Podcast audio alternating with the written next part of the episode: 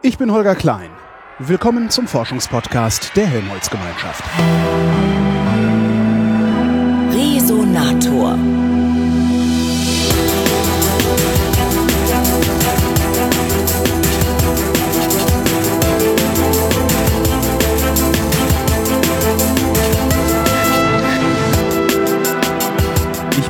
Kiel am Geomar, das ist das Helmholtz-Zentrum für Ozeanforschung und rede mit Professor Dr. Heidrun Kopp. Die ist Leiterin des Forschungsbereichs Dynamik des Meeresbodens. Hallo, Frau Kopp. Hallo. Was macht da denn der Meeresboden, wenn er dynamisch ist? Er bewegt sich. Und das ist das, was für uns extrem spannend ist.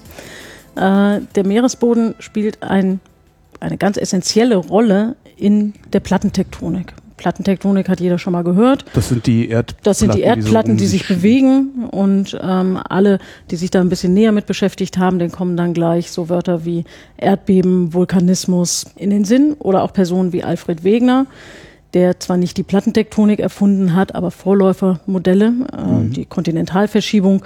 Das griff ein bisschen kurz, aber daraus hat sich dann dieses Konzept der Plattentektonik entwickelt. Das heißt, die Erde ist unterteilt in unterschiedliche Erdplatten wir wissen nicht mal genau, wie viele das Ach. sind, weil äh, das schwierig festzustellen ist. Wir kennen natürlich die großen Erdplatten. Mhm. Nordamerikanische, australische, südamerikanische Platte. Auf welcher sitzen wir? Wir sitzen auf der eurasischen Platte. Mhm. Das heißt, wir äh, sitzen auf einer sehr großen Erdplatte. Hier in Kiel haben wir auch noch die sehr angenehme Situation, dass wir auf einem sehr alten Teil dieser Platte sitzen auf einem sogenannten alten kontinentalen Schild, so nennt man das. Was macht das so angenehm? Das macht es angenehm, weil wir hier solche Effekte wie Erdbeben oder alles, was mit Dynamik, mit Bewegung zu tun hat, sehr selten oder eigentlich gar nicht erfahren. Also je älter die Platte, desto undynamischer ist sie. So kann man das im Grunde genommen sagen, zumindest. Also, aber sie bewegt sich insgesamt schon, also sie, in sich ist sie undynamisch, oder? In sich ist sie undynamisch und mhm. man kann sich vorstellen, wenn man ganz viele Platten hat, wir haben also äh, sieben große Erdplatten, die also die Größe von, von zigtausend Kilometern haben oder Eurasien äh, hat man so schon ein Gefühl dafür, wie groß das diese Erdplatten ist. China, ne? Das oder? geht bis hinten an den Pazifik ran, mhm. also einmal wirklich quer rüber. Äh, und dann gibt es aber zu diesen sieben großen Erdplatten eine ganze Anzahl von kleinen Erdplatten. Und da, wie gesagt, wissen wir gar nicht genau, wie viele, weil es teilweise schwierig ist zu erkennen, wo die Grenzen dieser Platten verlaufen. Wie erkennt man denn die Grenzen dieser Platten? Äh, also, klasse, am einfachsten ist tatsächlich ähm, bei den meisten Platten, dass man sie erkennt durch Erdbebenaktivitäten und durch Vulkanismus. Ah, ja, da gibt es immer so Gürtel, ne? Da so gibt es so Gürtel, da gibt es so genau. Vulkangürtel oder auch Erdbebengürtel, mhm. äh, wo also die Erdbeben, die Seismizität, die Erdbebenhäufigkeit äh, extrem erhöht ist, wo also viele Erdbeben auftreten. Das weiß man aus Schleswig-Holstein, hier ist das jetzt nicht so im Fokus äh, nee, meine Tante der hat noch nie was von Erdbeben erzählt hier oben. Ähm, nee, so ist es. Das kann hier auch mal vorkommen, wenn hier mal ein Salzstock einbricht oder sowas. Hm. Aber das sind ganz kleine Erdbeben, die also nicht, äh, nicht ah. relevant sind für die Gesellschaft. Hat sowas äh, auch was mit Plattentektonik zu tun? Nee, ne? wenn der Salzstock einstürzt, das ist halt. Nein, hier, hier jetzt speziell weniger. Ähm, genau. Die Erdbeben, die wir auch in unserem Forschungsbereich äh, unter die Lupe nehmen, speziell, sind vor allem Erdbeben, die an Plattengrenzen stattfinden. Mhm. Weil man kann sich vorstellen, wenn man ganz viele Platten hat, das ist wie so ein großes Puzzle und man fängt an, an irgendeiner Stelle zu schieben, dann wird die die Action, sag ich mhm. mal auf Neudeutsch, ähm, die wird vor allem an den Plattengrenzen stattfinden. Äh, also an den Plattenrändern und nicht so sehr im Zentrum einer Platte.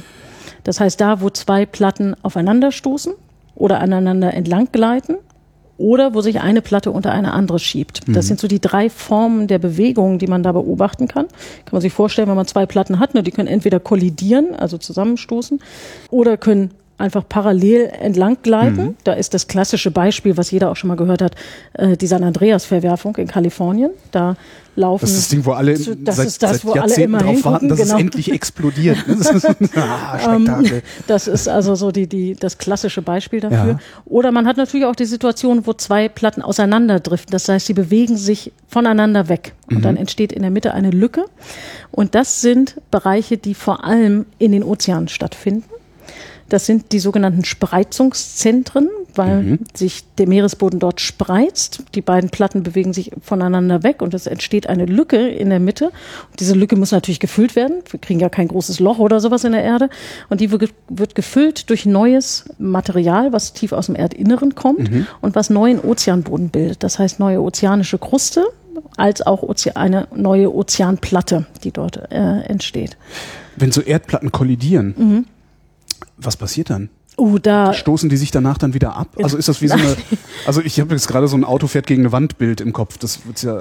Genau, da, da wäre ja aber sowas wie Impulserhaltung der Fall. Das ist hier Stimmt. nicht. Ähm, ist aber trotzdem extrem spannend und interessant und auch extrem wichtig, weil das die Bereiche sind, die vor allem die Bevölkerung betreffen. Das heißt, es ist gesellschaftlich hochrelevant. Bei dem ersten Beispiel, was ich genannt hatte mit diesen Spreizungszonen, das sind Prozesse, die finden mitten im Ozean statt. Mhm. Da ist weit und breit keiner. Anders sieht es aus an den Stellen, wo zwei Platten kollidieren, speziell wenn es eine ozeanische und eine kontinentale Platte ist. Das passiert entlang der Küstenlinien. Mhm. Mehr oder minder entlang der Küstenlinien ähm, immer ein Stückchen davor, noch im, im ozeanischen Bereich. Da taucht dann die ozeanische Platte, also der Ozeanboden, der mhm. Meeresboden, unter den Kontinent ab.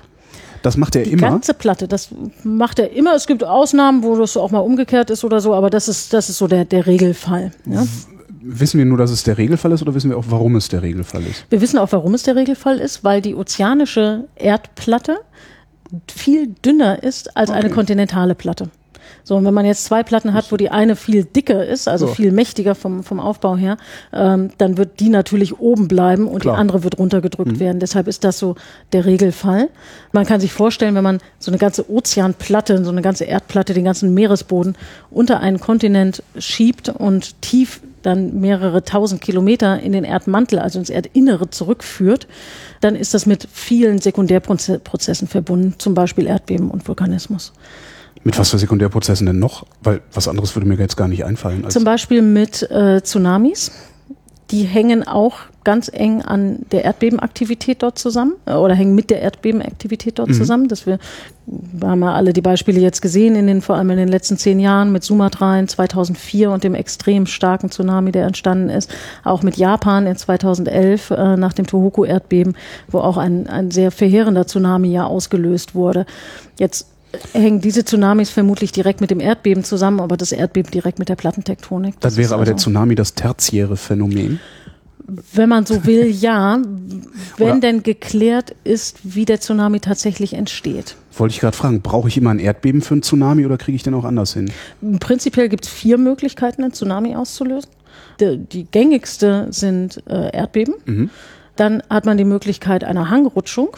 Das heißt, man hat. Unter Wasser ähm, der Bergabbricht ein, sozusagen. Genau, ah, sozusagen ja. eine, eine, Bergflanke. Man spricht auch von, ja, von einem, ähm, im Englischen von Landslides, also mhm. von einer instabilen Flanke, die abrutscht und dann ganz viel Wasser in Bewegung setzt dadurch äh, und einen Tsunami auslöst. Und jetzt muss ich mich in mich kehren, was die dritte war. Ähm, ach so, die, die, die dritte ist natürlich äh, untermeerischer Vulkanismus. Das heißt, wenn ich eine Vulkaneruption habe und ein neuer Vulkan entsteht oder ein ähm, untermeerischer Vulkan spuckt ganz viel Lava aus oder Magma aus, dann kann auch das ein Tsunami auslösen, mhm. äh, die auch sehr groß und verheerend sein können. Das, äh, eines der, der meistgenannten Beispiele hierfür ist die Explosion des Krakatau-Vulkans. Der liegt zwischen den Inseln Sumatra und Java in der mhm. Sundastraße in Indonesien, ist am Ende des 19. Jahrhunderts ausgebrochen, ich glaube 1888. Da entstand eine neue Insel. Ähm, das wäre heute eine unvorstellbare Katastrophe in dem Gebiet. War es damals schon, denn damals äh, hat es schon zu etwa 30.000 Toten geführt, was heute also ein Vielfaches dessen wäre sagen, aufgrund der viel höheren. eher sowas wie 30 Millionen oder ja, so, so viele Leute wieder leben. Ne, also mhm. das wäre schon äh, schon extrem und führte auch zu einem Tsunami ja. aufgrund der Tatsache, dass halt so viel Material da an den Erdboden. Klar, irgendwo muss das Wasser ja hin. Irgendwo muss das Wasser hin und ähm, wenn das schnell verdrängt wird, wenn es ähm, dann, diese Prozesse sind sehr schnell, mhm. Erdbeben als auch Hangrutschung, als auch, als auch untermeerischer Vulkanismus, dann entsteht halt so eine Tsunamiwelle. Die vierte Möglichkeit, die ist noch nicht beobachtet worden, aber potenziell besteht die Möglichkeit, ist, ähm, dass eine Tsunamiwelle nicht von unten angeregt wird, also nicht vom Meeresboden aus, wie das bei ähm, Hangrutschungen oder Erdbeben oder Vulkanismus der Fall wäre, sondern von oben. Und das würde dann passieren, wenn ein Meteorit in die Ozeane äh, auf die Ozeane es trifft. Es bräuchte dann aber auch tatsächlich einen Meteoriten. Es würde jetzt nicht reichen, dass irgendwo eine Landzunge abbricht und ins Meer klatscht oder so. Aber das wäre auch wieder ein Landslide. Das wäre ein Landslide. Ähm, mhm. das ist auch schon passiert. Das wird öfter mal beobachtet. Ähm, und da gibt es das Beispiel des höchsten jemals entstandenen Tsunamis, äh, von dem wir wissen, der also mehrere hundert Meter hoch war. Mhm. Das sind ja normalerweise so Horrorzahlen, die öfter dann auch mal durch die Presse geistern ähm, nach, nach solchen Katastrophen, wo dann gesagt wird, naja, das und das wäre auch noch möglich und dann wäre New York und Amsterdam und überhaupt halb Nord- und Südamerika wäre, wäre Schutt und Asche. Das ist natürlich immer mit Vorsicht zu genießen. Es gibt aber ein Beispiel eines Tsunamis, der tatsächlich extrem hohe äh, Wellenhöhen oder hohe Amplituden erreicht hat von mehreren hundert Metern aus Alaska, wo eine eine Flanke in einem sehr schmalen Fjord abgerutscht ist. Es mhm. war also eine Hangrutschung, die an Land gestartet ist und dieses ganze Material dann in diesen Fjord rein gerutscht ist. Und das hatte dann so einen Effekt wie in der Badewanne. Ja? Mhm. Ähm, dadurch, aufgrund dieser speziellen Morphologie, das heißt der speziellen Geografie dieses Fjords, der sehr eng und schmal war, schwappte dann das ganze Wasser an allen Seiten und die Seiten sind da sehr steil gewesen. Ja. Das sind also ähm, ja, mehr oder minder fast senkrechte Hänge, die da reingehen, schwappte das Wasser extrem hoch. Das sind aber so eine Situation, die dann auch natürlich jetzt in diesem Falle zum Beispiel eine spezielle Morphologie voraussetzen. Mhm. Das wiederum bedeutet, dass da nicht viele Anwohner sind. In dem Fall war da überhaupt gar keiner, äh, weil man natürlich da in den Gegenden nicht gut bauen kann oder auch nicht gut leben kann. Wenn Sie 100 Meter Wellenhöhe sagen, wo messen Sie die? In dem Moment, wo die Welle auf den, aufs, aufs Land aufschlägt, äh, aufklatscht, äh, kommt eine Wand von 100 Metern Höhe aufs Land zu? Oder ist das irgendwas, was draußen auf dem Ozean? Nee, das ist das tatsächlich, was aufs Land zukommt. In dem 100 Fall Meter hohe Welle. Ja, also da waren es, waren es, äh, war es noch höher als 100 Meter. Kann man sehr leicht daran erkennen, dass man einfach guckt, auf welcher Höhe sind denn alle Bäume abrasiert. Und dann sieht mhm. man, okay, bis dahin gegen die Welle. Aber wie gesagt, das ist ein Extrembeispiel, das auch für die Wissenschaft gar nicht so interessant und so relevant ist, weil äh, das nicht der Normalfall ist. Normalerweise bei Tsunamis wird man die auf dem offenen Ozean unter Umständen gar nicht bemerken, mhm. weil dort die Wellenhöhe nur einige Zentimeter betragen wird. Das heißt, in den normalen Ozeanwellen, die ja, die normalen Windwellen, die ja eh schon zwei, drei Meter mhm. oder höher sein können, geht das völlig unter. Das ist ja auch der Grund dafür, dass äh, das, was ganz häufig berichtet wird, dass Schiffe, die, die draußen sind, gar nichts mitkriegen, in den Hafen zurückfahren abends und da liegt alles in Schutt und Asche und die können sich gar nicht erklären, was da passiert ist, weil auf dem offenen Ozean nichts, ähm, nichts gespürt wurde. Was ist denn dann da passiert? Also warum, warum wird das erst am Land so ein Problem?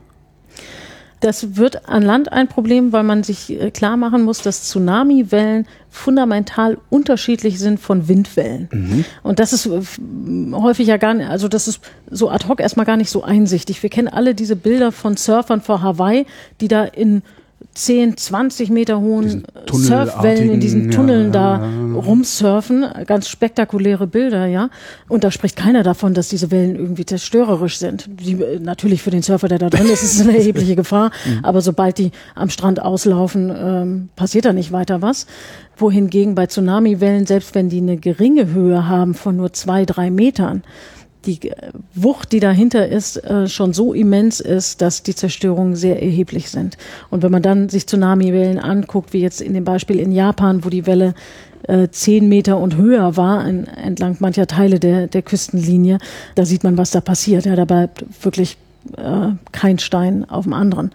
Das hängt damit zusammen, dass bei Windwellen nur die obersten Teile der Wassersäule angeregt werden. Ja. Das heißt, da bewegen sich dann nur die oberen Meter in der Wassersäule, die werden aufgewühlt durch den Wind, das türmt sich zu einer Windwelle auf, die landet am Strand und läuft da aus und das Und dann das haben wir war's. Brandung, die wir so gerne angucken. Genau. Und, und, und, ähm, ne? Also das ist äh, auch spektakulär, aber glücklicherweise nicht zerstörerisch. Bei einer Tsunamiwelle ähm, muss man sich klar machen, dass diese Welle meistens in Wassertiefen von bis zu mehreren Kilometern Tiefe, also mehrere tausend Meter Tiefe angeht angeregt werden. Äh, und wie ich schon ausgeführt hatte, meistens von unten vom Meeresboden ja. aus. Ne? Außer man hat jetzt diese Geschichte mit den Meteoriten, aber das ist ja noch nie beobachtet worden. Das heißt, da wird also eine Wassersäule von zwei, drei Kilometern Höhe von unten angeregt und das, diese komplette Wassersäule gerät in Bewegung und bildet dann diese Tsunamiwelle. Auf dem offenen Ozean ist das kein Problem. Die rauscht dann einfach über den Ozeanboden und da passiert nicht viel. Kritisch wird es dann, wenn der Meeresboden langsam ansteigt zur Küste hoch, also zum Strand. Das Wasser wird immer flacher oder die Wassertiefe wird immer flacher.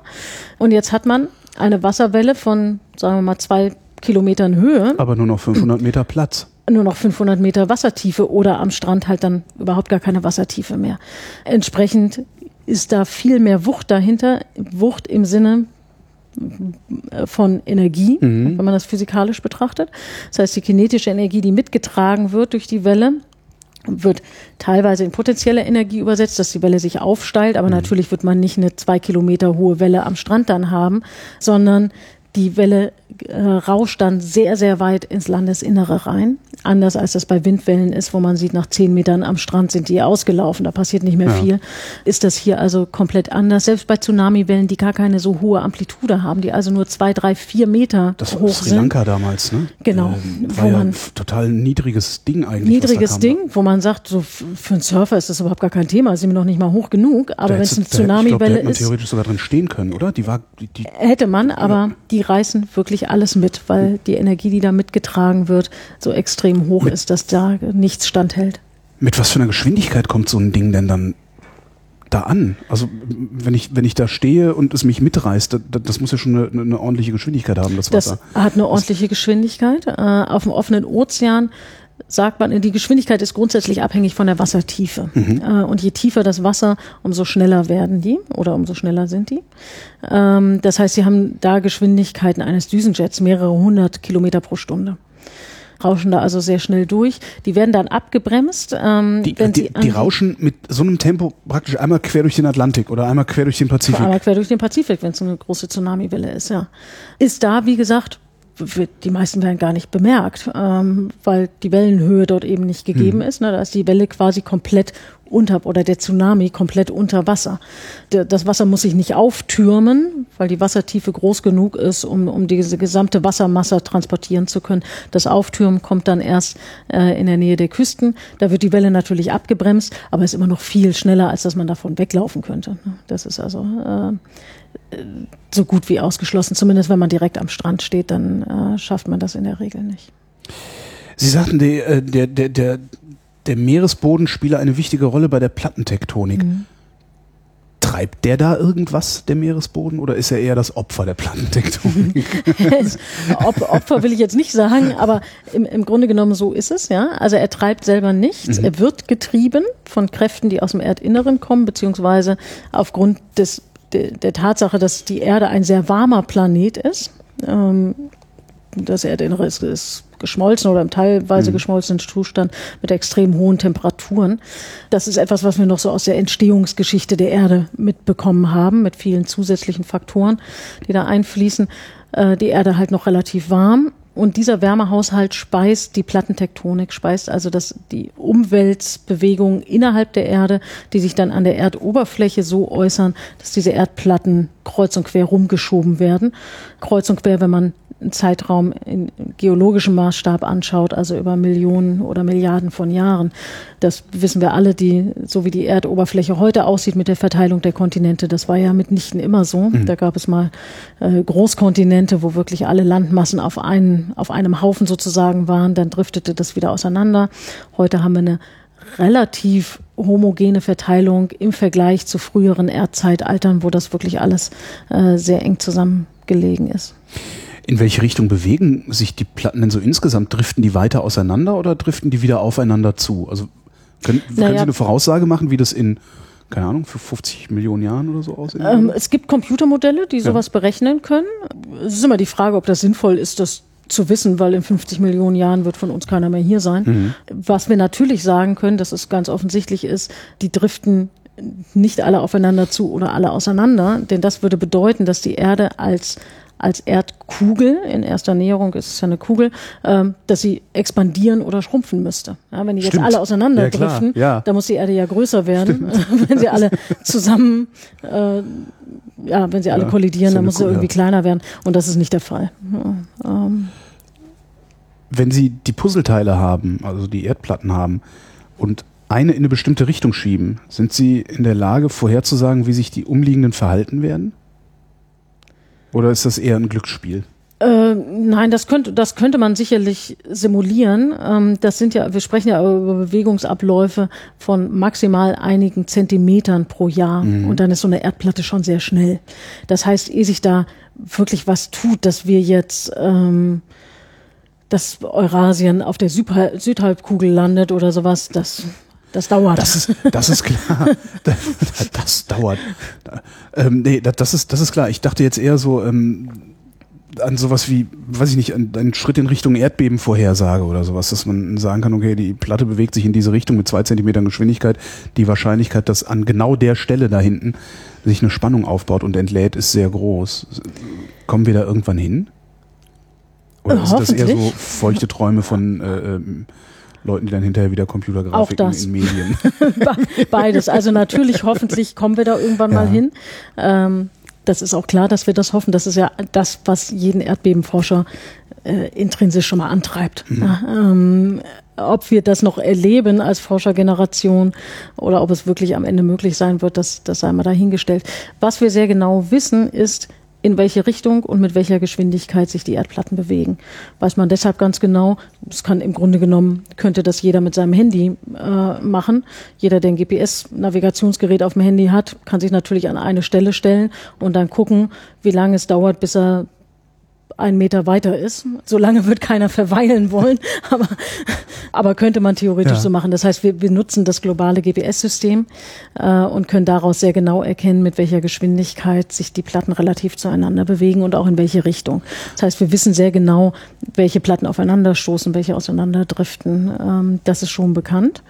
Und das hilft auch, weil man dadurch natürlich schon mal gut eingrenzen kann, welche Bereiche besonders erdbebengefährdet sind. Mhm. Nämlich alle Plattengrenzen per se schon mal, zumindest alle, wo sich die äh, Platten aufeinander, wo die Platten kollidieren, wo sie aufeinandertreffen oder aneinander entlang gleiten. Bisschen anders sieht das aus in den Bereichen der schon genannten Spreizungszonen. Das sind die die mittelozeanischen Rücken, weil mhm. es äh, tatsächlich ausgeprägte von der, von der Topografie ausgeprägte Rückensysteme sind. Also Berge. Ähm, Berge, mhm. äh, sehr langgestreckte Berge, also nicht einzeln, sondern ein ganzer Bergrücken mit einer Länge von über 66.000 Kilometern. Das muss man sich natürlich mal erstmal auf der Zunge zergehen lassen. Jo. Das heißt, wir sprechen über langgezogene Bergrückensysteme mitten in den Ozeanen. Aber Moment, 66.000 Kilo ist ja mehr als einmal rum um die Erde rum. Das ist mehr als einmal um die Erde rum, genau. Äh, da gibt's noch Abzweigungen mhm. und ne, äh, das ist nicht so, dass man da einmal nur um den Äquator rumgeht, sondern das geht wirklich kreuz und quer durch die Ozeane. Rückensysteme oder Bergrückensysteme deshalb, ähm, weil diese Erhebungen sich zwei bis drei Kilometer über den umliegenden Ozeanboden in den Tiefseebecken sich erheben. Mhm. Das heißt, wenn ich so eine mittlere Ozeantiefe nehme, wenn ich wirklich mitten im Atlantik oder mitten im Pazifik gucke, dann sehe ich die Wassertiefe dort ist, sagen wir mal, vier bis fünf Kilometer mit hinreichenden Abweichungen in, in, in beide Richtungen, ähm, aber halt mehrere Kilometer tief in den sogenannten Tiefseeebenen, da wo also, ich sag mal, flacher Meeresboden mhm. ist, was ja in den meisten Bereichen der, der ozeanischen Becken der Fall ist. Und dann steigt dieser Meeresboden auf und wir sehen diese Rückensysteme, die also zwei, drei Kilometer hoch sind. Das heißt, das sind richtig ausgeprägte Berge. Manche sind auch noch höher. Das sind also äh, extrem hohe Gebirgsketten, mhm. ist schon relativ lange bekannt, weil man sich vorstellen kann, bei der Verlegung der ersten Ozeankabel. Ähm, hat man sich irgendwann 100. gewundert, warum das mit den Längen nicht hinhaut, ne? Da hat man sich gewundert, was da eigentlich in der Mitte los ist, warum man da nicht rüberkommt, warum das mit der Länge nicht hinhaut und ähm, was da eigentlich vor sich geht. Und das war ja auch so der Beginn, wo man angefangen hat, die Ozeane systematisch zu kartieren und hat dann festgestellt, okay, diese Rückensysteme, deren Relevanz noch überhaupt gar nicht klar mhm. war zur damaligen Zeit, ähm, diese Rückensysteme liegen also durchgehend zum Beispiel einmal von Norden nach Süden komplett durch den Atlantik vor. Und auch ziemlich zentral im Atlantik, äh, also deshalb dann auch der Name Mittelozeanische Rücken, weil sie im Mittel, im, in der Mitte des Ozeans liegen. Im Pazifik ist das nicht ganz so der Fall, aber äh, im Atlantik schon. Wenn Sie doch mittels GPS die Plattenbewegung messen können, warum können Sie denn dann nicht mittels GPS auch rausfinden, wie viele Platten es sind? Rein theoretisch müssten Sie doch eigentlich nur genügend Empfänger über die Erde verteilen und dann könnten Sie aus den Daten, die die zurückschicken, äh, ablesen, was sich, wie, also welche Empfänger auf einer sich mehr oder weniger autonom äh, bewegenden Platte befinden müssten. Ja, das ist schwierig, weil bei manchen Platten die Plattengrenzen nicht klar definiert sind. Da haben wir also nicht diese Hinweise aus äh, Vulkanismus oder Erdbeben, wie das bei anderen mhm. Platten der Fall ist. Manche Platten bewegen sich auch ganz langsam oder gar nicht. Ne? Ach so. Das heißt, das macht es so ein bisschen schwierig dann zu erkennen, ob es sich da um eine eigenständige Platte handelt oder nicht. Und viel ist auch Definitionssache einfach. Mhm. Äh, ob das jetzt eine wirklich vollwertige Plattengrenze ist zwischen zwei, so wir sprechen dann von Mikroplatten, oder ob das nur eine Bruchzone ist, die aber keine Plattengrenze ist. Das ist also bei manchen ganz ungeklärt äh, hat aber für das Große und Ganze, also für das Gesamtsystem Erde, auch keine hinreichende Relevanz. Mhm. Wo sind denn eigentlich die erdbebengefährdeten Gebiete? Also jetzt nicht, nicht abstrakt an den Plattengrenzen, sondern wo konkret? Also wo sollte ich mich nicht, also wo sollte ich mein Haus nicht hinbauen? Ach, ähm, San Andreas ich klar, also die, die Antwort darauf ist auf keine aktive Störungszone. Mhm. Dazu muss man aber sagen, die meisten dieser Störungszonen sind gar nicht bekannt oder gar nicht kartiert. Äh, und selbst wenn, wie in, in Kalifornien, klar, ein mhm. Gebiet, das extrem gut untersucht wurde, ist nicht unbedingt immer klar, ob diese Störungszonen noch aktiv sind oder ob die schon inaktiv sind oder wenn sie inaktiv sind, wie lange, ob die nochmal reaktiviert werden könnten und, und, und. Da gibt es also auch Beispiele, habe ich auch tatsächlich im Bekanntenkreis, dass Leute sich ein Haus bauen direkt auf eine Störungszone. Mhm. Ob das so geschickt ist, das sei dahingestellt, ähm, aber äh, in den meisten Fällen geht's gut. Natürlich gibt es bestimmte Brennpunkte, aber man kann da, glaube ich, nicht so weit gehen, dass man jetzt davon abraten würde, man darf da nicht, man darf da, sollte da nicht leben, sollte da kein Haus bauen, sollte da nicht wohnen oder nicht in Urlaub fahren. Ich glaube, da haben wir ganz andere Risiken, denen wir im Alltag ausgesetzt sind. Ja. Brennpunkt ist natürlich in Europa zum Beispiel Istanbul. Das stimmt, ist das, auch, das, das, das, köchelt ab und zu immer genau, wieder das hoch, wenn es dann um die, die, Tankschiffe geht, die dann auch durch den Bosporus wollen und sowas. Ne? Ja, und auch Istanbul natürlich mit der Baustruktur, äh, teilweise sehr alte Gebäude, teilweise auch neuere Gebäude. Da hängt ja nicht unbedingt das Alter, hängt ja nicht unbedingt mit der Erdbebensicherheit zusammen. Das kann man sich schon klar machen. Hagia Sophia hat schon diverse Erdbeben mhm. mitgemacht, steht immer noch, ist nicht viel passiert. Bei neueren Bauten haben wir auch schon gesehen, dass die dann wirklich brutal zusammenkrachen. Istanbul sicherlich so ein Brennpunkt, weil es auf der nordanatolischen Verwerfung steht, die aktiv ist. Und man ja auch über die letzten Dekaden gesehen hat, dass sich die seismische Aktivität, die Erdbebenaktivität immer weiter von Osten in Richtung Westen verlagert hat. Es gab ja auch in den 90er Jahren ganz verheerende Erdbeben dort. Ähm, und sich diese Aktivität zunehmend auf Istanbul zubewegt. Aber eine Vorhersage ähm, oder gar eine Warnung ist da, glaube ich, nicht die, ähm, nicht die richtige Maßnahme, weil wir schlicht und ergreifend nicht wissen, wann so ein Erdbeben stattfindet und äh, wie groß das Erdbeben ist von der Magnitude her und wie groß die Zerstörungen werden. Ähm, das heißt, auch ich war vor zwei Jahren mit meiner Familie, mit meinen Kindern im Osterurlaub in Istanbul mhm. und wir haben das sehr genossen und äh, ich habe da äh, nicht panisch die Nächte verbracht, weil ich dachte, oh Gott, es könnte jetzt hier gleich losgehen. Gibt es überhaupt irgendwelche Vorhersagemöglichkeiten für Erdbeben? Also es gibt dann ja immer mal wieder so dieses, ja, wenn die Vögel aus dem Wald fliegen oder, oder irgendwie sowas, also dass man Tiere beobachtet. Mhm. Funktioniert ähm, das wahrscheinlich auch nur kurzfristig, ne? Also ich selber glaube, es funktioniert nicht. Funkt mhm. Auch das ist natürlich so eine, so eine Frage, was bedeutet funktionieren? Erdbebenvorhersage funktioniert dann, wenn die Vorhersage wirklich zuverlässig ist. Das bedeutet, dass man sie bei einem Großteil, dass man einen Großteil der Erdbeben sicher vorhersagen mhm. kann. Es gibt Einzelfälle, wo das tierische Verhalten ähm, sich geändert hat. Das wurde beobachtet und tatsächlich ist ein Erdbeben aufgetreten. Und da gibt es mehrere äh, solche Hinweise, wie zum Beispiel Grundwasserspiegel oder Entgasung oder oder oder. Magnetfeld, glaube ich, auch. Ja, es gibt ähm, da zahlreiche unterschiedliche Aspekte, die man betrachten kann. Aber wenn man jetzt sagt, eine funktionierende Erdbebenvorhersage, dann setzt das voraus, dass man das wirklich bei jedem Erdbeben anwenden kann oder bei jeder, ähm, bei einer bestimmten Klasse von Erdbeben zumindest und dass es auch hinreichend genau funktioniert. Äh, und da, soweit sind wir noch nicht. Es gibt Klassen von Erdbeben? Ja, es gibt unterschiedliche Arten von Erdbeben. Mhm. Das hängt natürlich zum einen damit zusammen, um, um welche Art von Störungszone es sich handelt. Ähm, da gibt es ganz unterschiedliche Verschiebungen. Ähm, ja, wenn zwei Platten sich gegeneinander oder, oder zwei Krustenbereiche sich gegeneinander aufsteilen oder nur parallel entlang gleiten und so, ne? Ähm, gibt es einfach unterschiedliche Formen der Bewegung und entsprechend auch äh, sind die Erdbeben unterschiedlich ausgeprägt. Und wir haben dann auch äh, festgestellt in den letzten ja, zehn Jahren in etwa, dass es auch Erdbeben gibt, die man vorher so gar nicht wahrgenommen hat. Entweder weil die Ausbreitungsgeschwindigkeit sehr langsam ist, das heißt es kommt auch zu keinen Zerstörungen an der Erdoberfläche, ähm, oder weil die so von unseren Instrumenten in der normalen Konfiguration gar nicht aufgenommen werden. Weil die ähm, Magnitude also nicht, nicht groß genug ist oder ist es tatsächlich, also eher das Zeitproblem ist, die Welle, Wellenlänge es, zu groß ist? Es gibt äh, um tatsächlich ganz, ganz unterschiedliche. Mhm. Ähm, man spricht immer dann von Erdbeben, wenn, wenn es zu einem Spannungsabbau kommt. Mhm.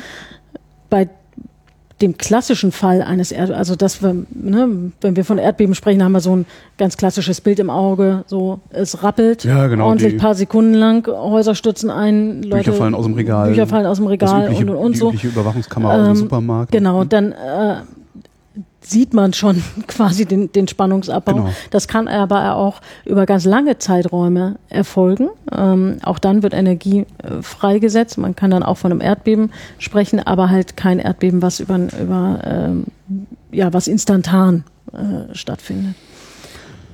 Was genau passiert denn da in Istanbul? Was ist denn das für eine Störungszone? Äh, die nordanatolische äh, Verschiebung ist eine Blatt, äh, eine, eine, sogenannte Blattverschiebung. Das ist also das, was man an der San Andreas-Verwerfung auch hat, mhm. wo zwei äh, Platten aneinander entlang gleiten. Und ähm, dieser Prozess, dieser, dieser Verschiebungsprozess führt zu Deformationen und dann auch zu einem Spannungsaufbau und entsprechend auch zu Erdbeben. Welche Platten sind es? Das ist auf der einen Seite die euratische Platte und auf der anderen Seite die nordanatolische Platte. Von wo bis wo reicht die denn? Also ich dachte jetzt, Eurasische wäre halt jetzt alles hier so von Spanien quer rüber bis äh, China. Genau. Äh, und die anatolische Platte ist im, im Grunde genommen dieser ähm, ja, dieser ganze Bereich der Türkei, also es geht einmal ganz vom Osten der Türkei bis rüber ähm, in der Nähe von, von Istanbul oder vielleicht gibt's auch den einen oder anderen Abzweig, der dann durch die Metropole oder unterhalb mhm. der Metropole durchläuft bis in die Marmara-See ähm, und da fächert das dann zunehmend auf. Äh, also eine sehr lange Störungszone, mehrere tausend Kilometer lang, ähm, die die Bewegung auch der arabischen Platte, die nach Norden driftet, auf die anatolische Platte, die diese Bewegung kompensiert.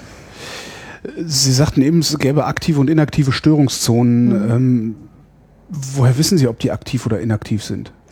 Na, wenn sie aktiv sind, das ist immer einfach zu erkennen. Dann wenn es Erdbeben, Erdbeben dann, dann, ist sie aktiv. Genau. So, ähm, da gibt's also nicht der Rest, der Rest wäre dann auch wieder Vorhersage. Also der Rest wäre dann. Also ja, also äh, auch auch das ist natürlich so ein bisschen Definitionssache. Was ist aktiv, was ist inaktiv? Ähm, aktive Störungszonen sind Störungszonen, wo regelmäßig Erdbeben auftreten, wo wir also wissen, da ist Dynamik dahinter, da, da tut sich was. Dann gibt es Störungszonen, die jahrelang, jahrzehntelang ähm, sich überhaupt nicht bewegen, wo also die Deformationsraten extrem klein mhm. sind, wo sich vielleicht mal was um ein paar Millimeter oder so verschiebt äh, oder auch ein paar Zentimeter, aber halt über einen sehr, sehr langen Zeitraum. Das heißt, die Spannungen, die sich aufbauen, sind eher gering. Aber bei vielen Störungszonen ist das halt nicht geklärt, weil man da tatsächlich dann auch lokale GPS-Informationen ähm, drüber bräuchte, die also sehr genau die Deformation dort messen könnten. Und das ist natürlich bei den meisten Störungszonen nicht der Fall, mhm. denn es gibt etliche zigtausend Störungszonen. Und wenn sich da 20, 30 Jahre kein wesentliches Erdbeben ereignet, dann tendieren wir dazu, als auch als Bevölkerung, als Gesellschaft zu sagen, das ist inaktiv. Äh, und das kann unter Umständen natürlich ein Trugschluss sein. Interessieren Sie sich eigentlich nur für die Dynamik des Meeresbodens im Sinne von äh, Kontinentalplatten oder auch für die Dynamik dessen, was da drauf liegt, also das Sediment, was da so rumliegt? Wir äh, interessieren uns da im Grunde genommen für die, für die ganze Bandbreite. Mhm. Ja, wir gucken uns also ganz unterschiedliche Phänomene an, sei es Vulkanismus, ähm, sei es Sedimente, vor allem auch Fluidfluss durch Sedimente hindurch oder durch die ozeanische Platte, dort wo, wo also irgendwie Dynamik im System ist. Das kann zusammenhängen mit Gashydraten, das kann zusammenhängen mit Entgasung, mit Schlammvulkanen. Ähm, da gibt es also ganz, ganz viele Phänomene. Es ist nicht, sind nicht nur die Erdbeben. Was sind Gashydrate? Gashydrate sind eine äh, besondere Form von Methan in einem Gitter, in einem atomaren Gittersystem. Mm, man muss sich das so vorstellen, dass man dort äh, Methangas in fester Form hat. Das heißt, es sind so Eis, sieht aus wie Eisbrocken, also mhm. weißes Material, weißes, festes Material. Ähm, kann man in die Hand nehmen. Dieses Zeug ist stabil unter ganz bestimmten Druck- und Temperaturbedingungen. Das heißt, es muss sehr kalt sein oder der Druck muss sehr hoch sein oder beides. Sprich, aber wenn der Druck sehr hoch ist, wird es dann nicht wieder warm? Nicht, nicht notwendigerweise, nein. Ich, ja, okay. Ähm, ich bin kein Physiker. Ich äh, habe nur gerade irgendwie das Gefühl, dass wenn der Druck hoch ist, dass es dann immer warm wird. Ja, wenn man jetzt ähm, sich die Erde als, als Gesamtplaneten betrachtet, dann ähm, klar, Richtung Erdinne, also Richtung Erdkern, mhm. nimmt der Druck extrem zu und auch die Temperatur. Wir gucken jetzt aber ja äh, Bereiche mehr an der Erdoberfläche an. Okay. Ähm, und diese beiden Parameter sind sozusagen die Schrauben, an denen man drehen kann, dass äh, Methangas, also es ist eine Form von Erdgas, ähm, dass das stabil bleibt als, als in einer festen ähm, Konsistenz. Das passiert entweder in den Permafrostböden aufgrund mhm. der kalten Temperatur oder es passiert in den Ozeanen aufgrund des hohen Druckes, weil ich die Auflast des Wassers da drauf habe. Äh, dann also in den Sedimenten des, des Meeresbodens bis zu einer bestimmten Tiefe ab einer bestimmten Tiefe äh, nimmt die Temperatur wieder zu. Mhm. Das schon was, was Sie angedeutet hatten. Dann wird es wieder zu warm, dann hilft auch der, der große Druck nicht. Ähm, Gashydrate sind deshalb von besonderem Interesse, weil ähm, das natürlich ein fossiler Energieträger ist und es Überlegungen gibt, ob man das nutzen kann als Energiequelle und wenn ja, wie man es nutzen kann, wie man es also abbauen kann, ob das, ob das möglich ist, ob das technisch umsetzbar ist. Ist es ähm, oder ist es nicht? In der Theorie ist alles möglich. Es gibt auch ähm, Konzepte, um Gashydrate abzubauen. Äh, die große Frage hierbei ist natürlich, sind, sind natürlich Sicherheitsaspekte, speziell im Hinblick auf die Umwelt. Das heißt, wenn die Gashydrate zerfallen, dann entweicht das oder hat man es wieder in, in, gasförmiger Form und entweicht in die Atmosphäre. Das äh, will man tunlichst verhindern. Und dann gibt es noch eine ganze andere äh, Reihe an Aspekten, die da mit betrachtet werden müssen, wenn man jetzt so einen Bergbau betreibt an Kontinentalflanken ähm, und die das Gashydrate da rausholt. Nicht, dass das in 100 Meter Tiefe, wird. sondern wahrscheinlich eher in einem Kilometer Tiefe oder sowas. Äh, das ist ganz unterschiedlich. Teilweise ah, ja. ist es am Meeresboden, mhm. teilweise stehen, stehen Gashydrate am Meeresboden an. Daher kennt man die auch ursprünglich, weil ab und zu Fischer dieses Zeug im Netz hatten. Dann haben sie so Brocken an an Methan, an, an Gashydratklumpen äh, in ihren Netzen und wenn man dann ein Feuerzeug dran hält, dann fängt das an zu brennen. Das heißt, es ist ähm. nicht so instabil, dass es sofort äh, äh, es zerfällt nicht sofort, aber, also aber sofort dann doch äh, relativ relativ zügig. Ja. Mhm. Aber man, man kann das schon eine Zeit lang an, an Bord haben. Man muss es dann halt entsprechend kühlen und dann bleibt es auch stabil. Hm. Wahrscheinlich auch eine Frage des Geldes. Ne? Das Zeugs dann halt äh, abzubauen. Also weil man muss ja in die Tiefe. Ich sag mal, wie alles in der Wirtschaft. Ja, Klar, ähm, ist das eine Frage des Geldes.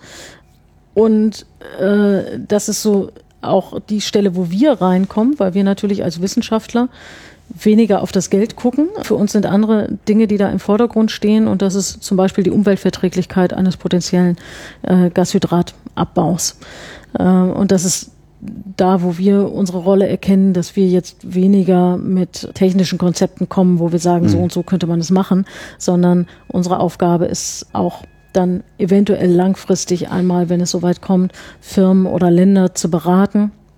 Da sind wir auch schon involviert drin, dass wir sagen, hört mal zu, wenn ihr das angeht, das und das und das und das müsst ihr dabei beachten. Äh, und das sind natürlich dann häufig Aspekte, die Firmen weniger im Fokus haben. Werden Sie da gefragt oder sind Sie dann eher in so einem Klugscheißer-Modus dann mal anzurufen, sagen, hör mal, was ihr da gerade macht, ist äh, übrigens gefährlich?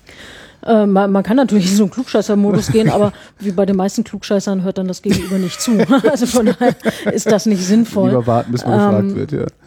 Ja, es ist ein, auch mittlerweile weniger ein Warten, bis man gefragt wird, sondern es ist eine enge Kooperation, mhm. die wir auch mit der deutschen Wirtschaft haben. Und diese Expertise, die da ausgebildet wird, die trägt natürlich auch in, wird oder wird weitergetragen auch in andere Länder, bei denen eine potenzielle Förderung von Gashydraten sehr viel wahrscheinlicher ist, als das jetzt in Deutschland oder in Europa der Fall wäre.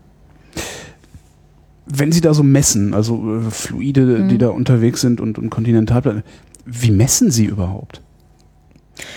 Äh, wir setzen Tiefseemessgeräte ein. Mhm. Ähm, wobei nicht alle müssen immer in der Tiefsee sein, aber das ist so unser, unser klassisches Metier. Äh, und dann kommt es natürlich darauf an, welchen Parameter man messen möchte. Und das kann ganz unterschiedlich sein. Was heißt Tiefseemessgerät? Cooler Tauchroboter mit. Das kann der coole Tauchroboter ja. sein. Ähm, aber Tiefseemessgerät bedeutet zunächst erstmal, dass es ein Messgerät ist, in welcher Form auch immer. Ja, es kann ein Thermometer sein, das kann mhm. ähm, ein, ein, Schallgerät sein. Ähm, ein, zum Tiefseegerät wird es dann, wenn es ein wenn es den Druck in der Tiefsee aushalten kann. Das heißt, wenn man dieses Ding auf 6000 Meter Wassertiefe versenken kann, man holt es wieder hoch und hat es nicht völlig zerditscht dann wieder an Bord.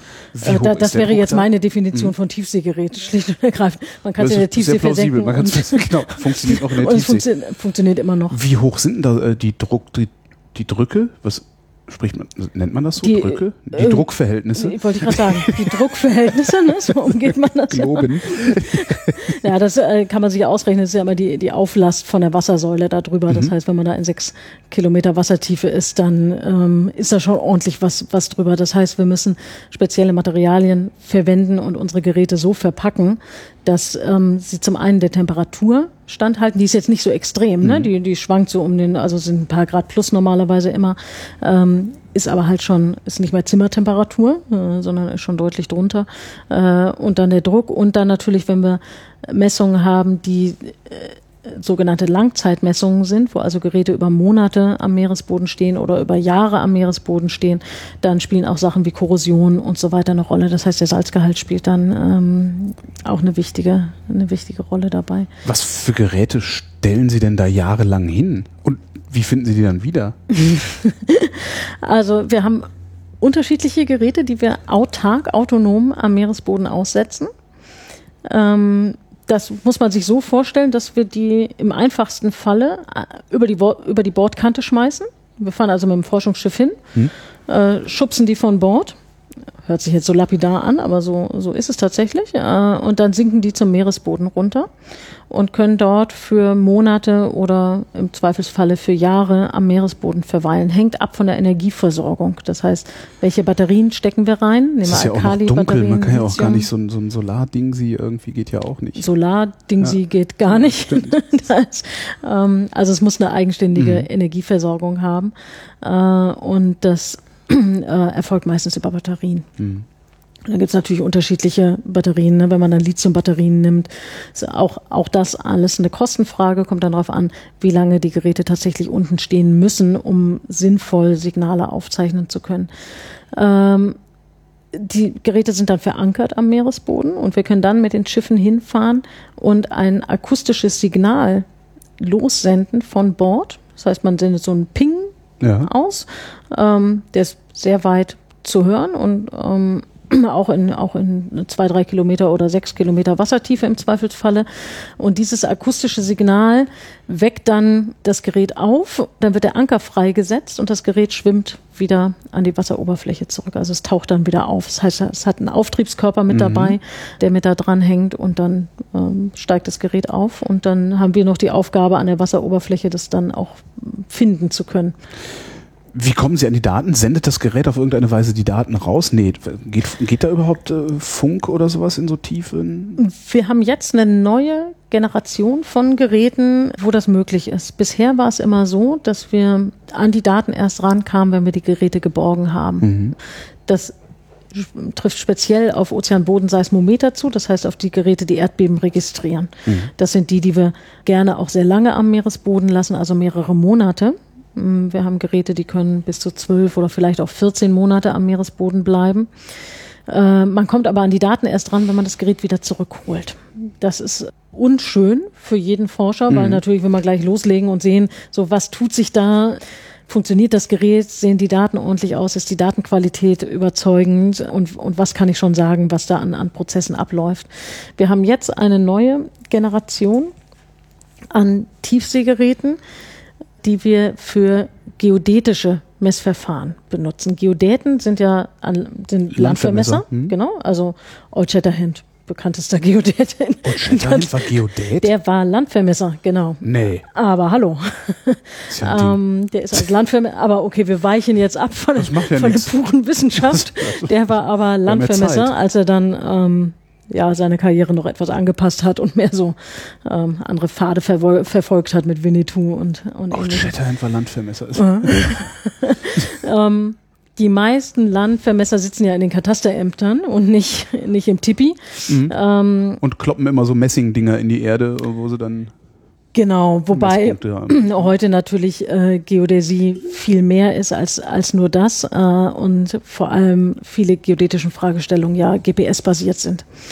Das heißt, die ganzen GPS-Geschichten ist im Grunde genommen, oder es ist, ist reine Geodäsie. Mhm. Ja? Ähm, alles, was mit Satellitengeodäsie zusammenhängt erstaunlicherweise in den letzten 20, 10, 20 Jahren hat die Erdbebenforschung, was ja die Seismologie ist, mhm.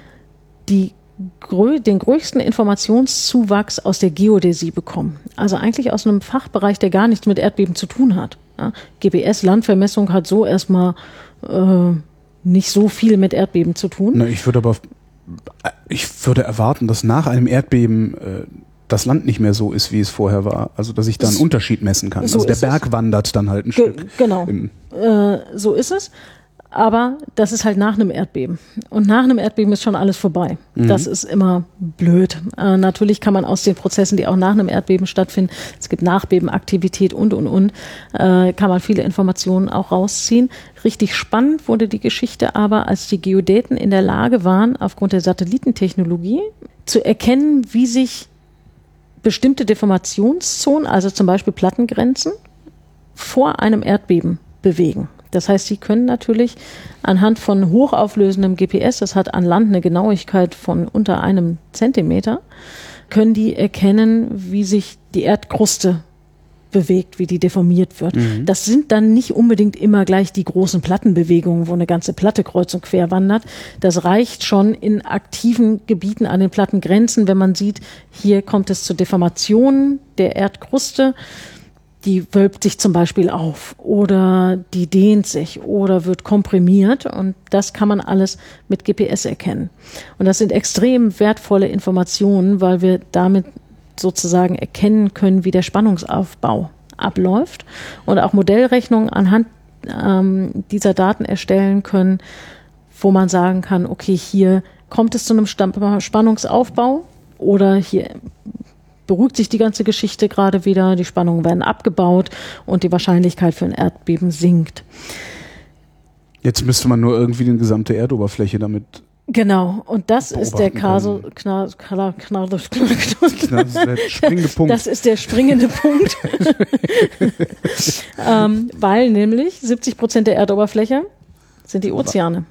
Und da kommt kein GPS-Signal zum da Empfänger durch, wenn der da unten rumsteht. GPS-Signal durch. Ja. Und die äh, meiste Erdbebenaktivität ist unter Wasser, weil viele dieser Plattengrenzen, die wir schon angesprochen hatten, die sogenannten Subduktionszonen, wo also eine Platte sich unter eine andere schiebt, mhm. die, die sind alle unter Wasser. Das sind aber die Stellen, wo auch die sogenannten Starkbeben äh, entstehen. Also Erdbeben mit einer Magnitude auf der Richterskala von 8,5 oder 9. Das heißt, das sind die Erdbeben, wo es richtig kachelt, äh, mhm. wo man dann auch, also wo, wo man sich als Mensch nicht auf den Beinen halten könnte und wo in äh, vielen Ländern oder in vielen Gegenden äh, auch nicht mehr viel, also wirklich kein Stein auf dem anderen liegen bleibt. Wobei man auch erkennen muss, in den letzten Jahrzehnten ist da extrem von vielen Nationen, gerade die, die sehr stark erdbebengefährdet sind, ist sehr viel investiert worden in die Baustruktur. Man kann ähm, so bauen, dass äh, man kann so Stärke bauen. 9 ausgehalten wird. Ja, äh, wie baut man da? Problemlos. Da bin ich nicht der richtige okay. Ansprecher. Also ich habe so eine Idee, ich habe eine Vorstellung, wie das gemacht wird. Es werden Puffer eingebaut in, in Hochhäuser, sodass das Hochhaus in sich wackeln kann, ja. äh, aber eben nicht zusammenstürzt. Aber ich, ich bin kein so Bauingenieur. Das sind so Lösungen und genau. Her, oder man, man setzt ja. das auf so ja, auf so, auf so Platten, die quasi mit Federn miteinander verbunden mhm. sind, so dass einzelne Segmente des Gebäudes wackeln können. So ist mein Verständnis dessen. Ähm, und wir haben das gesehen vor drei Jahren in Japan. Extrem starkes Erdbeben in Nordjapan, Tohoku. Ähm, da ist aufgrund des Erdbebens selber äh, ist maximal eine Handvoll Personen umgekommen und die meisten davon an einem Herzinfarkt. Äh, die Gebäude sind alle stehen geblieben. Aha. Das war kein Problem. Die haben das äh, gut ausgehalten. Ich habe mehrere Kollegen gehabt, die äh, zum Zeitpunkt des Erdbebens in Japan vor Ort waren. Die waren gerade zu Besuch da. Mhm. Die waren natürlich fassungslos, wer, wer jeder von uns, der in so einem Erdbeben steckt, äh, die haben gesagt, also es war und man kann sich das wirklich nicht vorstellen, wie stark der Erdboden da wackelt. Wie Man lange tut also er das nicht, denn eigentlich? Äh, das ist unterschiedlich von Erdbeben zu Erdbeben, aber es kann mehrere Zehner Sekunden oder teilweise auch Minuten anhalten bei sehr starken Erdbeben. Also das ist nicht eine Sache, die, die in fünf Sekunden vorbei ist. Das dauert mhm. schon wesentlich länger. Ähm, deshalb lohnt es sich auch immer, sich zu überlegen, ob die Stelle, wo man sich gerade befindet, ob die wirklich optimal ist, um Erdbeben zu überstehen. Weil so schnell ist es nicht vorbei. Das ähm, hat dann, ist vielleicht noch sinnvoll, nochmal den Standort zu wechseln mhm. und sich woanders äh, hinzustellen. Aber wir haben in Japan gesehen, dass also die, die Bausubstanz, die Baustruktur diesem Erdbeben extrem gut standgehalten hat. Äh, das soll nicht zynisch klingen, weil es ja mehrere Zehntausend Tote gegeben hat. Die waren aber direkt Opfer des Tsunamis äh, und nicht des Erdbebens. Jetzt hängt das eine natürlich mit dem anderen zusammen, ja, aber das, das muss man äh, mhm. schon erkennen. Und äh, wir haben auch andere Nationen, Chile zum Beispiel, wo es sehr starke Erdbeben in den letzten Jahren gegeben hat. Jetzt gerade im Frühjahr, im April ein sehr starkes in Nordchile. 2010 Magnitude 8,8 in Südchile. Das sind also wirklich, wirklich sehr, sehr starke Erdbeben. Ähm, da gab es eine hohe Opferzahl aber vor 20, 30 Jahren wäre die um ein Vielfaches höher gewesen. Da wurde also viel investiert in Erdbebenvorsorge, ähm, in, in die Infrastruktur, so dass das für ein Erdbeben dieser Stärke doch ziemlich glimpflich vonstatten gegangen ist.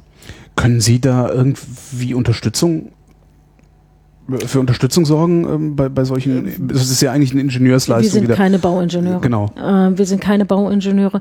Wir sind auch keine ausgebildeten Katastrophenhelfer. Mhm. Äh, und das muss man ganz klar erkennen. Wir würden da reingehen und die Situation verschlimmbessern, mhm. weil wir einfach nicht die Expertise dafür haben. Äh, da gibt es andere Organisationen, die sind hervorragend dafür aufgestellt, die, die können das leisten. Ähm, häufig scheitern diese Dinger, äh, die, die heute häufig scheitern diese ähm, Maßnahmen natürlich am Geld und wir haben das gesehen auf ganz tragische Weise in Haiti vor ein paar Jahren mhm. mit einem Erdbeben, was bei weitem nicht so stark war. Das hatte eine Magnitude von 6,7 auf der Richterskala. Das ist auch schon ein ordentlich starkes Erdbeben, aber es ist kein Starkbeben. Es ist kein katastrophales Erdbeben an sich erstmal von der Magnitude. Wenn das äh, Kalifornien oder Japan oder Chile getroffen hätte, wäre da nicht viel passiert. In Haiti hat, waren, waren die Ausmaße und die Opferzahlen einfach unvorstellbar, äh, weil das Land nicht vorbereitet war auf, auf so ein Erdbeben, obwohl, ähm, und das ist das besonders Bittere an dieser Situation in Haiti, obwohl dieses Erdbeben äh, relativ präzise vorhergesagt wurde. Nicht was den Zeitpunkt betrifft, mhm. aber was die Magnitude und was die Gefährdung betrifft. Da gab es also wissenschaftliche Veröffentlichungen, die gesagt haben, okay, entlang ähm, dieser Störungszonen ist es sehr wahrscheinlich, dass ein Erdbeben mit einer Magnitude von 6,7 ähm, entstehen wird in geologisch nahe Zukunft. Aber das ist halt gerade das Problem, mit dem wir zu kämpfen haben. Geologisch nahe Zukunft kann alles sein von heute Nachmittag mhm. bis in 30, 50 oder 120 Jahren. All, okay. all das ist geologisch. ich dachte, Sie kommen jetzt mit einem Jahrzehnt, dann hätte ich äh, gedacht. Aber, nee, ja. auch mit einem Jahrzehnt, äh, auch so nah, so eng können wir es auch nicht Ja, das ist so weit weg, das nimmt niemand mehr wahr. Ja, das, das, nimmt nie, ist, niemand mehr wahr. Das ist ja auch das Problem, was, äh, was man dann in Japan im Nachhinein festgestellt hat, dass es durchaus schon ähnlich große und verheerende Tsunamis genau an dieser Lokation, wie das in 2011 der Fall war. Aha. Die gab es früher schon, weil man dann gesehen hat, es gab im Landesinneren Grenzsteine, auf denen drauf stand, baut nicht hinter dieser Linie, nicht zwischen hier und der Küste. Ähm, genau aus dem Grund, dass dort offensichtlich früher schon starke Tsunamis stattgefunden haben. Aber gesellschaftspolitisch ist es einfach so, dass wir nach zwei, spätestens nach drei Generationen dieses Wissen vielleicht nicht vergessen, ja. aber wir, wir, verdrängen es. Wir verdrängen die Gefahr und natürlich ähm, ist es viel bequemer, näher an der Küste zu wohnen, als irgendwo weiter im Landesinneren. Das ist heute genauso wie, wie vor 100 Jahren. Ja, und vor allen Dingen, wenn dann die einzigen, die eventuell noch was vorhersagen könnten, sagen, naja, es kann halt morgen passieren oder in zehn Jahren, äh, dann passiert es ja sowieso in zehn Jahren, weil man sich morgen ja schon nicht hinreichend vorstellen kann. So das, ist es. Äh, so fällt ist dann es. ganz raus. Mhm. Ähm, was, was, was sind das denn für Messinstrumente, die Sie haben? Wir haben ganz unterschiedliche. Wir haben mhm. Ozeanbodenseismometer. Das sind also die Instrumente, die Erdbeben registrieren. Ja. Ähm, das muss man sich vorstellen. Das sind, ähm, sieht gar nicht so spektakulär aus. Ja? Das ist so ein Metallzylinder, Titanzylinder, der etwa 80 Zentimeter oder einen Meter in etwa lang ist. Dort steckt ein Rekorder drin, also ein Aufnahmegerät, wo die Daten gespeichert werden. Ähm, dann haben wir einen zweiten äh, und, und die Batterien befinden sich in diesem Zylinder, also die Energieversorgung. Dann haben wir einen zweiten Zylinder, der damit dranhängt, der schlicht und ergreifend nur dazu da ist, einen Haken unten zu drehen und dieser Haken gibt den Anker frei. Ja. Das heißt, in diesem zweiten Zylinder steckt die Technologie, um ein äh, akustisches Signal zu empfangen, was wir von Bord senden und sobald äh, das unten ankommt, dreht er also den Haken und der Anker wird freigegeben und das ganze Ding kann aufschwimmen. Mhm. Dann haben wir äh, Auftriebskörper damit dran, das ist syntaktischer Schaum, der das also mit nach oben schleppt. Was für äh, Schaum? Man nennt das syntaktischen. Syntaktischer ja, Schaum. Syntaktischer Schaum. Es ist also, sind im Grunde genommen kleine zusammengepresste Glas Kugeln, die einen extrem hohen Auftrieb haben und das mhm. Ganze also wieder dann über mehrere Kilometer Wassertiefe auch wieder an die Erdoberfläche dann, äh, an die Wasseroberfläche bringen. Wie viel, wie viel Gewicht äh, trägt das Ding dann hoch? Auch das ist schon äh, ordentlich. Also das sind schon so 100 Kilo mhm. mindestens, wenn nicht noch mehr. Ist also nicht was, was man mal eben so ähm, eben so auf die keine, auf die Arme Keine nimmt. Luftballonpostkarte. Nee, überhaupt nicht. Also wir müssen, wenn das dann an, wenn es an der Wasseroberfläche schwimmt, holen wir das mit dem mit dem Kran an Bord des Forschungsschiffes wieder rein. Äh, stellen es auf Deck und schrauben das Gerät dann in, in die Einzelteile sozusagen mhm. auseinander. Das ist so die eine Klasse der Geräte, die wir haben. Dann haben wir, das hatte ich gerade schon angesprochen, so eine neue Klasse, die, diese marinen Geodäsie-Geräte, da waren wir so ein bisschen abgestorben, die wir hier neu entwickelt haben und jetzt im Oktober das erste Mal für einen längeren oder für einen Langzeiteinsatz in der Marmara-See aussetzen werden. Mhm. Genau vor dem Hintergrund dieses Istanbul ja, ich sollte es nicht Istanbul-Erdbeben nennen. Das kommt nicht gut. genau, genau vor dem Hintergrund der seismischen Aktivität entlang der nordanatolischen Verwerfung. Das heißt, die, die Erdbebenaktivität auch rund um, um die Metropole von, von Istanbul rum. Das sind Geräte, die bis zu sechs Jahren am Meeresboden verweilen können. Das werden wir nicht machen. Wir werden die erstmal drei Jahre da absetzen und dann gucken, ähm, wie gut oder schlecht das funktioniert. Das hängt auch, die, die Einsatzdauer hängt auch davon ab, was man dort messen möchte. Das heißt, wie oft möchte man messen? Wie oft wird das Gerät also angeschmissen mhm. sozusagen oder muss aufwachen? Und entsprechend, wie hoch ist der Energieverbrauch dann? Diese Geräte haben den Vorteil, dass äh, die in der Lage sind, die Daten an die Wasseroberfläche zu funken. Mhm. Äh, per Modem und wir dann zwei Möglichkeiten haben, an die Daten ranzukommen. Die richtig coole Möglichkeit oder die, die Standardmöglichkeit ist vom Forschungsschiff aus, hängen wir einen, einen akustischen äh, Receiver da dran. Ach, das Ding macht tatsächlich ein, ein akustisches Signal. Na, ja, ja. ja, genau. Ist ja eigentlich und dann sinnvoll werden die Daten sozusagen hochgefunkt und wir können die dann oben registrieren. Entweder vom Forschungsschiff aus, das ist die Standardsituation, dass wir ein, ein Hydrophon quasi ins Wasser hängen mhm. und das dann da registrieren. Die richtig coole Möglichkeit, die wir jetzt haben, ist ein sogenannter Wellengleiter. Ein Wellengleiter ist ein Gerät, was an der Meeresoberfläche ausgesetzt wird, was also auch entsprechend dann kein Tiefseegerät ist, mhm. sondern nur an der Oberfläche funktioniert. Das muss man sich so vorstellen. Dieses Ding ist in etwa so groß wie ein, wie ein Surfbrett. Ein bisschen breiter, dafür ein bisschen kürzer. Mhm. Also sehr überschaubar, sehr, sehr kompakt. Auf diesem Surfbrett sind installiert zum einen äh, einige so Solarpaneele, Solarpanels zur Energieversorgung, aber diese Energieversorgung ist ausschließlich dazu da, um eine Positionierung des Wellengleiters hinzubekommen. Das kann man mhm. dann natürlich bequem per GPS machen, weil man ist ja an der Wasseroberfläche. Und auch um Daten per Satellit nach Hause zu funken. Das heißt, der kann die Daten vom Meeresboden dann an der Wasseroberfläche nach Hause senden. Und der dümpelt da so vor sich hin oder? Das ist jetzt der Trick an der Geschichte. Der hat auf der Unterseite ein Modem installiert. Da werden also die Daten vom Meeresboden an das Modem an der Wasseroberfläche gefunkt mhm. und dann per Satellit nach Hause ins Labor. Mhm. Und dieser Wellengleiter hat eine autonome Energieversorgung.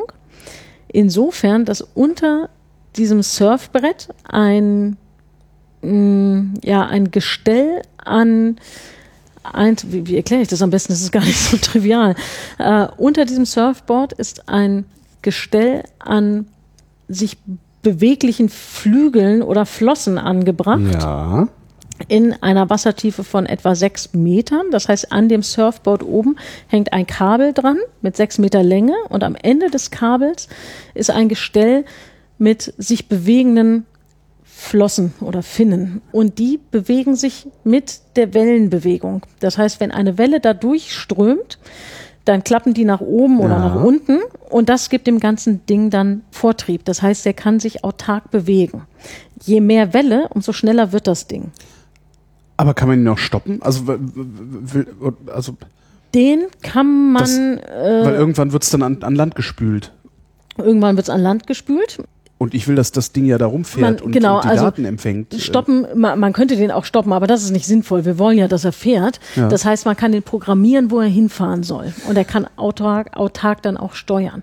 Das heißt, wir können dem Das heißt, er wartet im Grunde dann auf eine Welle, die ihn in die richtige Richtung treiben würde? Nee, muss er gar nicht, sondern der hat hinten ein, ein, äh, einfach eine Steuerung dran. Ach so. Ähm, so wie bei jedem, bei jedem Segelboot oder sowas. Ne? Mhm. Kann die entsprechend einstellen und fährt dann den nächsten Wegpunkt an. Das heißt, wir können dem mitgeben oder auch von Land aus neu einprogrammieren per Satellit, dass wir ihm sagen, fahr zu der und der Koordinate und von da aus fährst du dahin und dahin und dahin. Das heißt, er kann immer im Kreis fahren oder im Rechteck über unserer, über unserem Untersuchungsgebiet. Wie lang kann der das? Das klingt so, als könnte der das wirklich sehr lange. Der kann das sehr lange. Also die drei Jahre, die die. Äh, äh könnte der locker.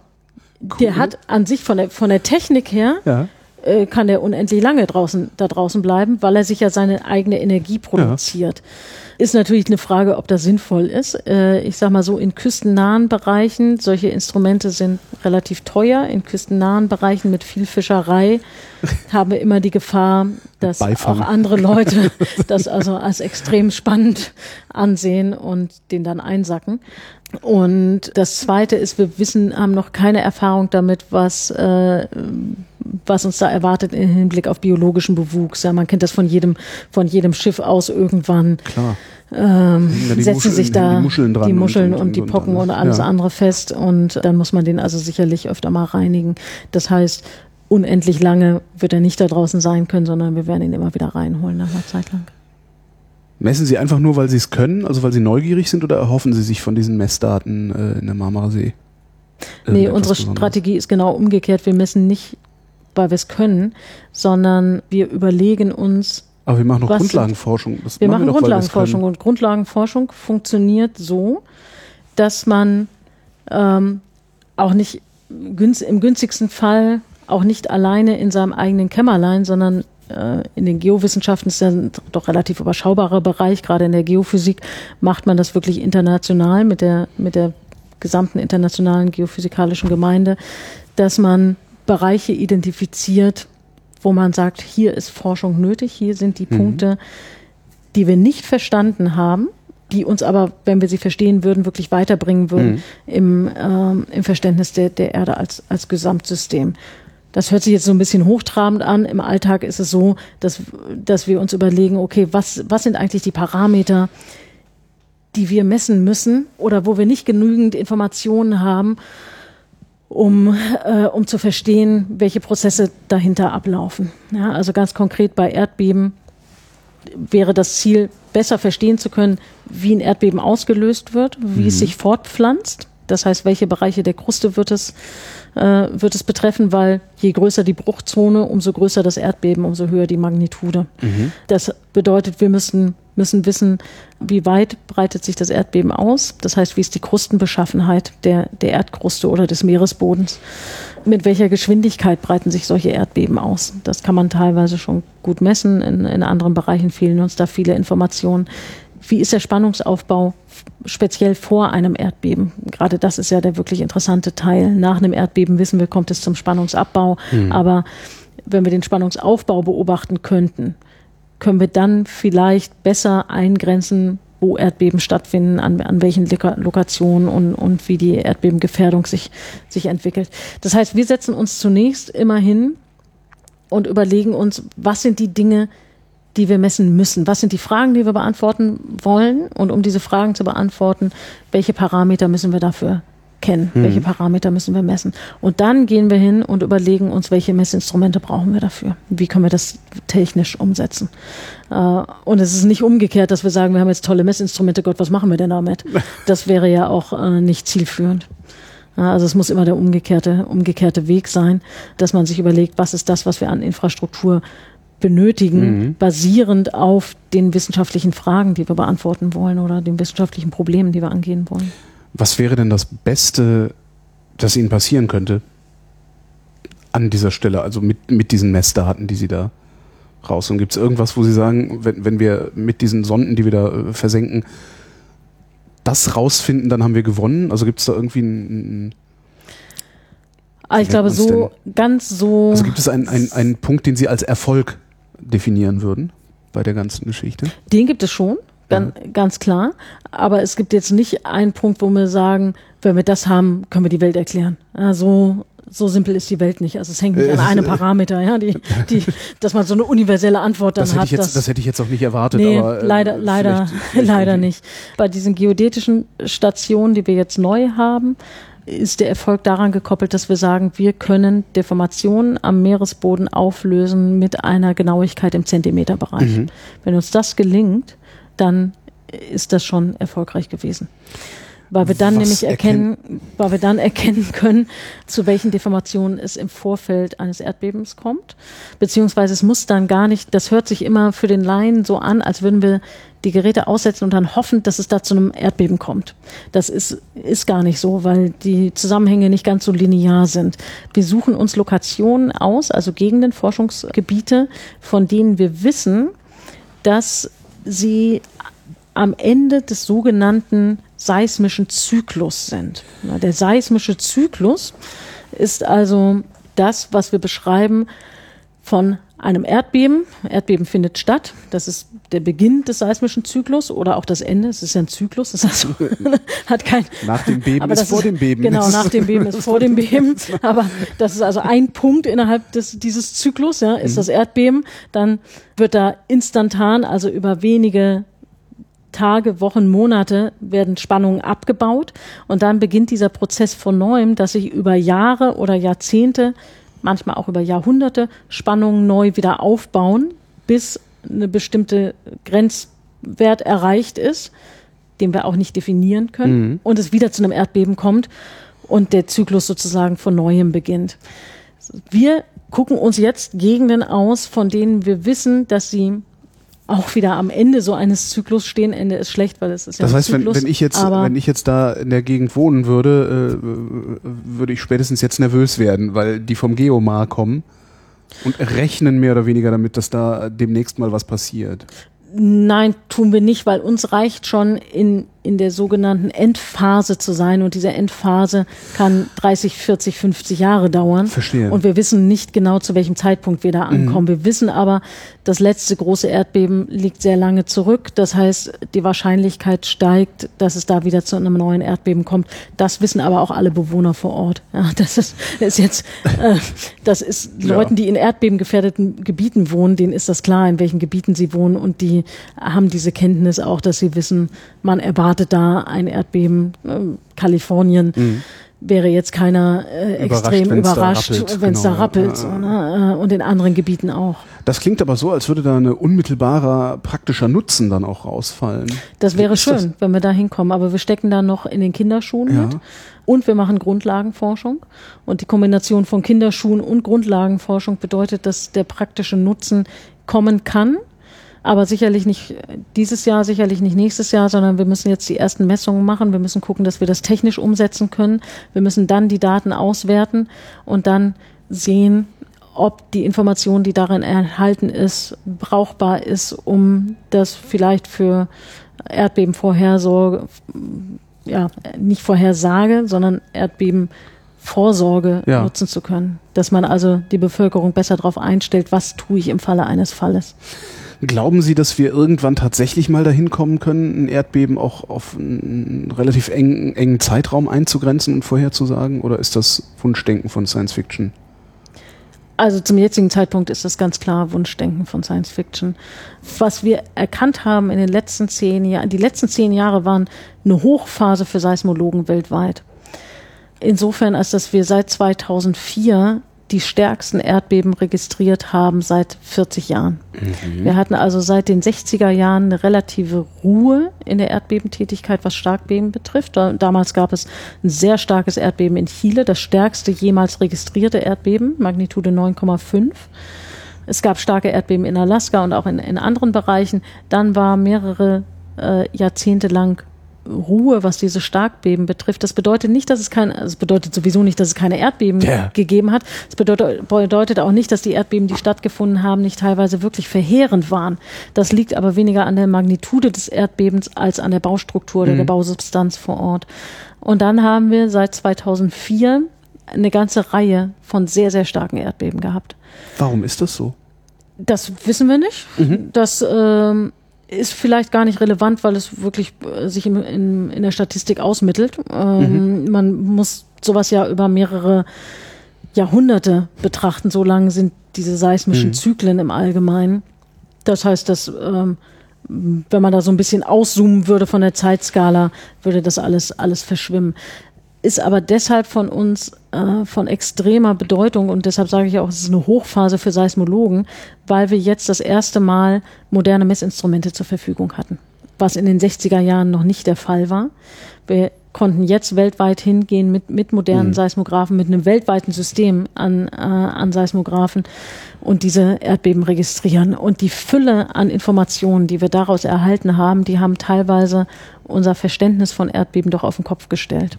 Was haben wir denn, was haben wir denn äh, vor 50 Jahren geglaubt, was ein Erdbeben ist und was wissen wir da heute? Vor 50 Jahren haben wir geglaubt, dass äh, zwei Platten aneinander, sich aneinander reiben. Mhm. Sagen wir, die eine Platte taucht unter der anderen ab. Dann verhaken sich die beiden Platten. Genau. Die eine versucht immer weiter abzutauchen und irgendwann macht es BOM und ähm, Das ist das Bild, was ich noch im Kopf habe. Das ist das Bild das, von ja. Erdbeben, das klassische. Ja. Das ist auch sicherlich eine vereinfachte Darstellung, aber hat, äh, wenn man in die Details guckt, mit der, mit der Realität hinlänglich wenig zu tun. Mhm. Wir haben jetzt also Hinweise darauf, dass in vielen Bereichen Wasser eventuell eine große Rolle spielt, dass die Zusammensetzung der Gesteine an, entlang dieser Bruchflächen, entlang dieser Plattengrenzen eine fundamentale Rolle spielen kann. Gerade wenn ich auch Ton oder ähnliche schwache schwache mhm. im, im Sinne von der, im Sinne der, der Petrologie oder der Gesteinsphysik, Gesteinsarten damit drin habe, dass das eine Rolle spielen kann. Wir haben Hinweise darauf, dass petrologische, geochemische Reaktionen eine Rolle spielen und, und, und. Ähm, das war alles vor 20, 30, 40 Jahren noch nicht klar. Eine Rolle spielen als Treiber eines Erdbebens oder eine Rolle spielen für die Auswirkungen des Erdbebens, also für Magnitude? Hauptsächlich erstmal für die, Auswir für die Auswirkungen ja. eines Erdbebens. Wir sitzen aber auch daran, und wenn ich wir sage, dann, dann äh, sind wirklich die Seismologen weltweit gemeint. Wir sitzen da dran und versuchen zunehmend besser zu verstehen, was ein Erdbeben auslöst. Hm. Natürlich ist das per se erstmal die Plattentektonik, es sind äh, tektonische Vorgänge, aber das reicht vorne und hinten nicht als Information. Ja? Das ist das grundlegende Prinzip, das dem zugrunde liegt. Aber dann wissen wir immer noch nicht im Detail, warum zu welcher Lokation ein Erdbeben entsteht, warum manche Erdbeben groß sind, andere bleiben klein in der Magnitude, obwohl es an derselben Plattengrenze ist. Manche lösen starke Tsunamis aus, andere lösen keine oder sehr schwache Tsunamis aus. Alle diese, äh, all dieses Detailverständnis ist noch nicht vorhanden, aber ich glaube, die Daten, die wir in den letzten zehn Jahren und vor allem die Daten, die wir in naher Zukunft sammeln werden, die werden zunehmend einen Beitrag dazu leisten, dass wir diese Details besser verstehen. Ob das dann reicht, um eine Erdbebenvorhersage zu machen, das, das bezweifle sehen wir dann. ich. Ja. ja ich glaube, dafür ist das äh, System zu komplex. Mhm. Äh, warum eigentlich interessiert Sie gerade der Meeresboden? Ja, das ist eine biografische Frage.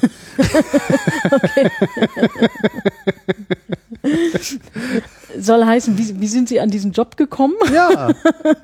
ähm,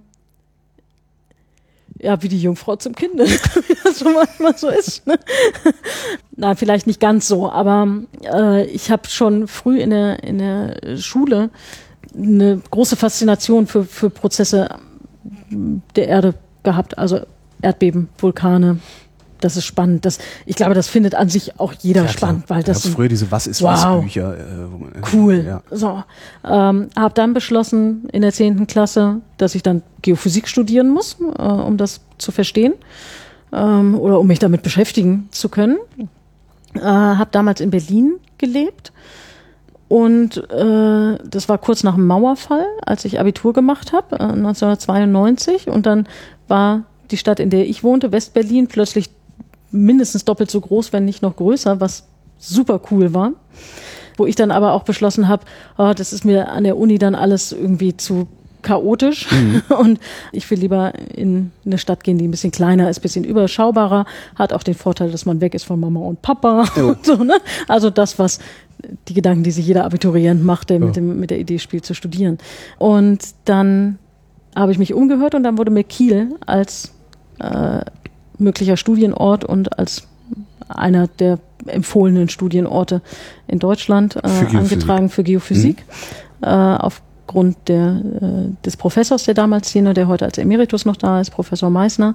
Dann habe ich beschlossen, okay, dann gehe ich nach Kiel und studiere bei dem Geophysik.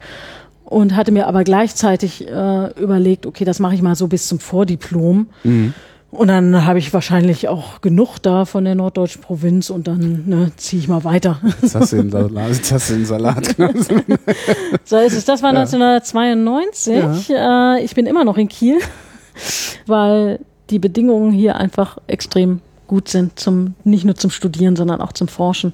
Ich bin dann im Rahmen meiner Diplomarbeit ans Geomar gekommen. Mhm. Es hieß damals schon Geomar. Wir hatten zwischendurch öfter mal einen Namenswechsel und hatten ja auch verschiedene Zugehörigkeiten. Damals war es noch ein, ein an die Universität Kiel ange, angegliedertes Institut. Habe hier meine Diplomarbeit geschrieben und zu dem Zeitpunkt wurde meine Liebe und Faszination für die marine Geophysik entfacht, äh, weil ich da. Gab es ein Schlüsselerlebnis? Die, ja, das gab es natürlich. Das ist die erste Ausfahrt. Das ist, glaube ich, für jeden marinen Geophysiker so, wenn er das erste Mal an Bord ist, funkt und dann sagt man, okay, nichts anderes geht. Und ich hatte damals die Möglichkeit, hier auf eine Ausfahrt in, ins Arabische Meer mitzufahren. Dann sind wir von, äh, vom Oman aus gestartet und das hat mich so fasziniert und nachhaltig geprägt, vor allem weil das Arbeiten an Bord und die Teamarbeit an Bord ein ganz besonderes Erlebnis waren, wo ich gesagt habe, ja, so will ich arbeiten. Äh, so eng in einem Team, was sehr eng zusammenarbeitet, wo wirklich der eine angewiesen ist auf das, was mhm. der nächste macht, wo man, wo es wirklich nur Hand in Hand geht. Und wenn einer ausfällt, dann bricht das ganze System da zusammen.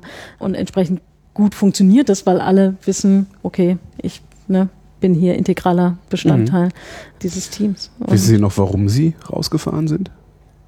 Warum ich rausgefahren bin? Warum diese Ausfahrt stattgefunden hat? Äh, wissenschaftlich? Ja. Ja, ne, ja, natürlich. Ja, haben, vieles ähm, vergisst man ja. Nee, da, sowas, sowas vergisst man nicht. Mhm. Ähm, äh, wir haben im Arabischen Meer eine Plattengrenze, eine potenzielle untersucht. Tatsächlich. Und war es eine? Ach, da streitet man sich heute noch drüber. Warum streitet man sich darüber? Also was, was macht, das, was macht das so uneindeutig? Äh, es ist halt nicht ganz, ganz klar. In, in, äh, wir sehen, haben damals Hinweise gesehen darauf, dass es eine Plattengrenze ist in den bathymetrischen Daten, also in den Kartierungen des Meeresbodens, mhm. in den Meeresbodenkarten, die wir dann vom Schiff aus erstellt haben. In der Seismik, also in der Untergrunddurchschallung, da war das überhaupt nicht so klar. Also irgendwie äh, ist das immer noch so ein bisschen in der Schwebe, ob das jetzt eine eigenständige Plattengrenze ist oder eine eigenständige Platte ist oder nicht. Ist eigentlich auch, also wenn man Meeresforschung betreibt, äh, ist, forscht man zwangsläufig auch in irgendeiner Form im Zusammenhang mit dem Klimawandel. Ist das was, was Sie auch interessiert oder ist der Meeresboden davon weitgehend äh, unbelastet? Äh, oh naja, überhaupt nicht. Der ist überhaupt nicht unbelastet davon. Das interessiert uns auch. Und wir arbeiten ganz eng auch mit den Kollegen, die hier ich sag mal, hauptberuflich, hätte ich jetzt fast gesagt, Klimaforschung machen, arbeiten wir hier im, im Hause sehr eng äh, zusammen. Insofern, als dass wir versuchen, Zusatzdaten zu erheben, wo wir zum Beispiel den Einfluss vulkanischer Eruptionen auf das Klima untersuchen. Dass also jede vulkanische oder jede größere vulkanische Eruption einen hohen Eintrag an äh, chemischen Stoffen in die Atmosphäre hat. Äh, manche mhm. dieser Stoffe sind, sind hochreaktionär, haben einen Einfluss auf, auf das Ozonloch und so weiter oder auf die Ozonschicht. Und äh, da dieses System besser zu verstehen, funktioniert natürlich nur, wenn man entsprechend die Leute zusammenbringt, also die Klimaforscher oder Klimamodellierer auf, die, auf der einen Seite und zum Beispiel die Geophysiker oder Vulkanologen auf der anderen Seite. Und das, das treibt uns durchaus um. Und das war ja zum Beispiel für die, für die eine Richtung. Ähm, es gibt das umgekehrte Beispiel, wo die Folgen des Klimawandels womöglich direkte Auswirkungen auf Prozesse am Meeresboden haben, was zum Beispiel die Stabilität von Gashydraten betrifft. Stimmt, wenn es wärmer wir jetzt wird. sagen, wenn es wärmer wird, Wassertemperatur wird wärmer, hatten wir schon angesprochen. Ist diese, diese Hydrate denn in einem so engen Bereich nur stabil? Die sind in einem sehr engen Bereich nur stabil, ja. Wie viel Grad? Äh, das kann man so nicht sagen, weil es ja immer abhängt von der, so, von der Temperatur. Es ist ja Grad und Grad Temperatur und, und Temperatur ja. sind ja äh, Druck, Druck und Temperatur sind ja, ja gekoppelt an der Stelle. Ne? Das heißt, es hängt dann immer davon ab, in welcher Wassertiefe das, das stattfindet. Aber man sieht schon, wir haben jetzt eine, vor zwei Jahren, glaube ich, eine Ausfahrt gehabt nach Spitzbergen. Ein Kollege von mir, Christian Berndt, der sich Gashydrate vor Spitzbergen angesehen hat und die haben Hinweise darauf oder den Nachweis erbracht, dass selbst die jährliche Variation in der Wassertemperatur, also von Winter zu Sommer, dafür sorgt, dass die Stabilitätszone, also der Bereich, wo Gashydrate stabil mhm. sind, dass die entlang des Kontinenthangs hoch und runter wandert, also mal bei tieferen Wassertiefen ist, mal bei flacheren mhm. Wassertiefen. Mhm. Das nur anhand der jährlichen normal, des jährlichen normalischen Zyklus, wenn man jetzt da drauf rechnen würde, wenn es äh, zu einer Erwärmung des, des Meeresbodens oder de, des, des Meerwassers da kommt, dann kann man sich die Effekte schon vorstellen, die das herbeiführen würde. Wissen wir, wie viele von diesen Hydraten da rumliegen? Weil ja, dann könnten wir immerhin berechnen, wie groß das Problem eventuell wird. Das kann man berechnen. Wir sind ganz eng involviert in Abschätzungen der, der globalen Häufigkeit von Gashydraten. Und äh, die momentanen Schätzungen liegen da bei etwa 1000 Gigatonnen weltweit. Das ist jetzt eine Zahl, die so in den Raum geschmissen, da kann sich kein Mensch irgendwas drunter vorstellen, ich auch nicht. Das bedeutet, dass die, wir ungefähr Mengen haben an Gashydraten, die der noch vorhandenen Anzahl an konventionellen fossilen Brennstoffen entsprechen, also Kohle, äh, Erdöl äh, und so weiter. Hm? Das ist richtig viel und je das knapper es wird, desto viel. sinnvoller wird es da auch Bergbau, nennt man es Bergbau? Nee, man nennt das gar nicht Bergbau. Äh, doch, ich glaube, man würde das, ne, man würde Bergbau? das äh, Bergbau nennen. Ob das sinnvoll ist, weiß ich nicht. Ähm, aber es ist zunehmend Wirtschaft, es wird zunehmend wirtschaftlich ja. interessant. Und das, wie gesagt, ist der Punkt, wo, wo wir uns dann da in der Pflicht sehen, halt Informationen zu liefern, welche Prozesse damit noch verbunden sein können, wie ein, wie ein Abbau davon erfolgen könnte und welche, welche Auswirkungen man da beachten muss. Da Gerade für Länder, die nicht viel eigene fossile Brennstoffe als, als Reserve haben. Da zählt Deutschland auch zu, aber äh, wir haben auch nicht wirklich was an, an Gashydraten hier vor der Haustür liegen. Ich würde sagen, wahrscheinlich haben wir mehr Kohle als Gashydrate. Nein, nein das, also in der Ostsee zum Beispiel sind, sind gar keine. Hm, weil äh, die zu warm ist? Ja, ist zu flach. Zu flach, ja klar. Ist zu flach. Äh, es gibt andere Länder, Da ist die Situation ähnlich. Ähm, Japan, Korea, für die ist ein potenzieller Abbau schon wesentlich interessanter als, mhm. als äh, das für für andere Länder wäre, die, die große Reserven noch an fossilen Brennstoffen haben. Da liegt doch auch bestimmt noch viel mehr wertvoller Kram rum, oder? Auf dem Meeresboden. Äh, absolut. Was finde ich denn da noch, wenn ich, wenn ich lang genug tauche? Äh, alles Mögliche. Also Kühlschränke, Mofas. das sowieso, aber man findet natürlich viele mineralische Rohstoffe. Mhm. Das heißt, Zink, Eisen, Kupfer, Gold, alles, alles Mögliche vorhanden. Äh, auch in durchaus relevanten Mengen. Frage ist bloß immer, wie teuer ist es, das abzubauen? Mhm. Äh, und lohnt sich das oder lohnt sich das nicht? Äh, momentan lohnt sich das noch nicht. Aber vielleicht kommt man in Zukunft dahin, dass es sich lohnt. Gerade bei Elementen, von denen wir, wir, vor fünf oder zehn Jahren noch nie irgendwas gehört haben, deren Name mir jetzt auch nicht einfällt, aber von denen ich weiß, die sind ganz relevant, weil sie in jedem Handy, in jedem iPod, in jedem äh, Coltan ist ja so ein so ein, so, so ein Ding und da gibt es halt ja eine ganze Anzahl von, mhm. wo man sich nie hätte vorstellen können, dass die mal relevant werden und wirtschaftlich so extrem interessant werden, weil die halt verbaut werden in, in Hochtechnologie. Sowas findet man also am Meeresboden auch. Äh, man findet ganze Massivsulfidbereiche, äh, man findet Manganknollen und, und, und. Manganknollen? Ja, also Mangan in, in Knollenform am Meeresboden im, im, Pazifik verteilt. Die liegen da so rum? Die liegen da so rum. So wie so Steckrübe? Oder wie muss ich mir das vorstellen? Ja, ich glaube, die stecken noch nicht mal, die liegen oben drauf. Die, ja. Ähm, die kann man also im Grunde genommen ganz trivial einsammeln, mhm. wenn nicht die vier Kilometer Wassersäule darüber wären, die das doch erheblich erschweren. Warum liegt das da als Knolle rum? Äh, das formt sich am Meeresboden. Äh, Ausgangspunkt ist immer so ein Nukleus, also so ein Kern. Mhm. Und dann dauert es sehr lange, selbst für, für geologische Zeiträume relativ lange, bis sich dann so eine Manganknolle da drum, äh, drum bildet. Womit, womit wird Ihre Forschung in die Geschichte eingehen? Das weiß ich gar nicht, ob sie das wird. Ich glaube, das ist ein ganz schön hoch, hochgegriffener, ähm, ein, ein hochgegriffenes Ziel. Also in die Geschichte eingehen. Eieiei. Ja, aber wir sind doch alle eitel genug, äh, um irgendwie so ein ja, aber haben, Geowissenschaftler oder? sind ja absolute Realisten und down to earth. Also die sind, stehen da mit beiden Beinen eben nicht auf dem festen Boden, sondern mit beiden Beinen fest auf dem Deck und ähm, machen sich also weniger Gedanken darüber, womit unsere Forschung in die Geschichte eingehen wird. Äh, ich glaube, wir haben ein paar Durchbrüche in, in den Geowissenschaften durchaus erlebt und, und viele davon auch sehr rezent. Ähm, so war es jetzt gerade vor zwei Jahren, dass ein japanisches Forschungsschiff in der Lage war, die Bruchzone, also die Störungszone des Tohoku-Bebens, das ist dieses Japan-Erdbeben von 2011 mit dem großen Tsunami, äh, die haben sie angebohrt, Bohrkerne und Proben daraus geholt. Und entsprechend abhängig davon, was da drin steckt in diesen Proben, die sind noch nicht, äh, noch nicht final ausgewertet, solche Dinge natürlich das Potenzial, uns wirklich richtig weit nach vorne zu bringen im Verständnis der, der Prozesse. Was könnte man in so einem Bohrkern denn finden? Was, ja, was man findet, ist schlicht und ergreifend der, der Aufbau des Meeresbodens. Ja. Das heißt, man sieht, welche Materialien drin sind. Man kann auch erkennen, weil es jetzt nach einem Erdbeben war, wie sich diese Gesteine deformiert haben. Also wie die geschert wurden zum Beispiel oder äh, ja einfach den, den, den, äh, den Kräften unterlagen. Man sieht aber vor allem die Petrologie, also auch den, den, den Aufbau dieser Gesteine und kann dann eventuell erkennen, ob zum Beispiel die Bruchzone sehr, sehr groß war oder ob das nur ein ganz schmaler Bereich war. Mhm. Darauf gibt es momentan die meisten Hinweise, dass es eine ganz schmale Zone ist von einem Meter Mächtigkeit, ähm, die dieses Erdbeben erzeugt hat.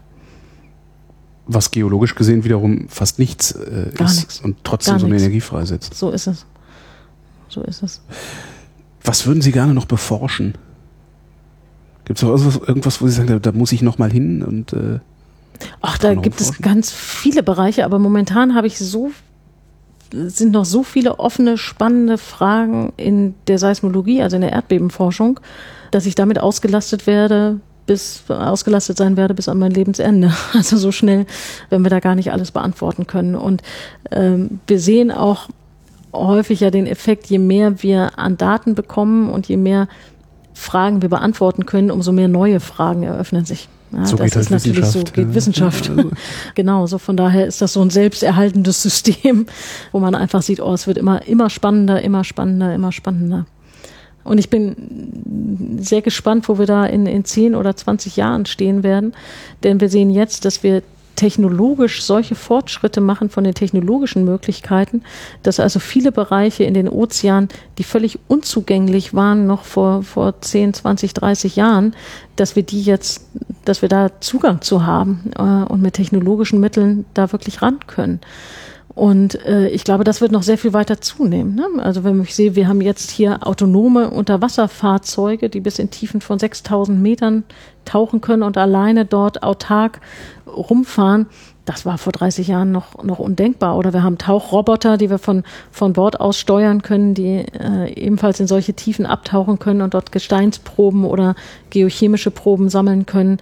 Auch das wäre undenkbar gewesen. Und in der Seismologie fangen wir an, Netzwerke aufzubauen, die also zunehmend Daten reinliefern, wo wir aber sehen, es sind immer noch wahnsinnig große Lücken und wir sind weit davon entfernt, äh, auch nur annähernd Netzwerke zu haben, wie wir sie an Land haben, wo wir ein relativ global umfassendes äh, gut abdeckendes Netzwerk an, an Seismographen haben. Auch hier und da noch Lücken, aber äh, es ist zumindest schon mal global umspannend, aber eben nur auf den Kontinenten und nicht in den Ozeanen. Das heißt, wir werden sicherlich zunehmend äh, in die Lage kommen, dass wir neue Technologie dahingehend nutzen können, um, um Daten aufzu, aufzunehmen in Gegenden, die völlig unwirtlich sind, wo man so mh, mm, schwer Zugang hat. Und das werden hauptsächlich autonome Messinstrumente sein, dass wir zurückgreifen könnte ich mir vorstellen, in Zukunft auch auf autarke Gleiter, die einfach eigenständig im, im Meer hin und her schwimmen und Daten sammeln. Das gibt es schon in der Ozeanografie. Die Ozeanographen haben da ein weltweit um, umspannendes Netzwerk von, ich glaube, 3500, äh, vielleicht sind es mittlerweile auch mehr, Gleitern, die durch die Ozeane fliegen und Daten sammeln. Und sowas kann man sicherlich zunehmend auch in, den, äh, in, in der Geophysik oder in den Geowissenschaften einsetzen. Diese Gleiter, sind das diese so Gleiter, wie Sie eben auch beschrieben haben? Äh, mit, nee, mit diesen Flügelchen? Nee, das sind äh, richtig Gleiter, die, die unter Wasser abtauchen. Und da gibt es eine, eine ganze Flotte von, eine, eine, weltweite Flotte von mehreren tausend, die über alle Weltmeere verteilt sind. Und die, ähm, die tauchen immer hoch und runter, ähm, ja. tauchen immer ab, sammeln Daten, ozeanografische Daten in dem Fall, und tauchen dann an die Meeresoberfläche auf, kippen sich einmal auf den, auf den Schwanz, wie, wie so eine Ente, Schwänzchen in die Höhe, ja. senden ihre Daten nach Hause und tauchen wieder ab. Und und fahren weiter. Äh, also ich glaube, da haben wir technologisch einfach so viele neue Möglichkeiten in den letzten Jahren bekommen, dass wir zunehmend in die Lage versetzt werden, die, die Fragen, die uns umtreiben, dann vielleicht auch zumindest die Daten dafür sammeln zu können, um, um eine Grundlage zu haben, um die Fragen beantworten zu können. Heidrun Kopp, vielen Dank. Ich bedanke mich ganz herzlich.